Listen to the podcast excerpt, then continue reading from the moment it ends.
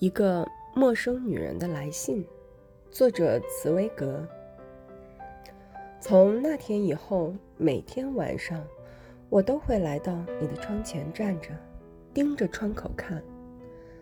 我每天都得在店里工作到六点，虽然工作量很大，很累人，可是我很喜欢，因为忙碌可以使我分心，我才不会一心只想往你那里跑。当时我每天到你的窗前守候，唯一的心愿就是再看你一眼，想和你再见一次面。只要能够远远的用眼神拥抱你的脸，我就心满意足了。就这样，大约过了一个星期，我终于遇见你了，而且是在我完全没有心理准备的一刹那。那一天，我正抬头窥视你的窗口，你突然穿过马路走了过来。我一下子慌了手脚，觉得自己仿佛变成当年那个十三岁的小女孩。一时之间，热血涌向我的脸颊。我违背了自己内心的那股再次和你相见的强烈欲望，不由自主地低下头，好像身后有人在追我似的，飞快地从你旁边跑了过去。事后想想，这些日子以来，我不是打定主意一定要见到你吗？好不容易熬过这段漫长的岁月，终于能够实现愿望与你相遇，我却像个女学生一样羞涩畏缩地逃走了。我心里无限懊恼。其实，长久以来。尽管我每天晚上都站在你窗外的巷子里，你根本没有注意到我。即使在风雪交加的日子，维也纳凛冽刺骨的寒风吹个不停，我也一直在那里。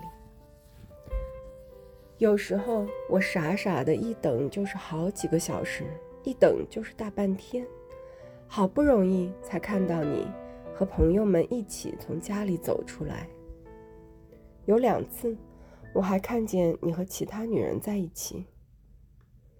我甚至看见一个从来没见过的女人，和你手挽着手，紧紧依偎着往外走。我的心猛地纠结起来，我的灵魂瞬间被撕成碎片。那一刻，我惊觉到自己已经是个大人了，心里。突然有种新奇异样的感觉。事实上，我并不觉得意外。早在年纪还小的时候，我就常常看到女人来找你。可是，现在已经长大的我，猛然看到这种情景，觉得肉体上有种无法形容的痛苦，而心里的感觉也起伏不定。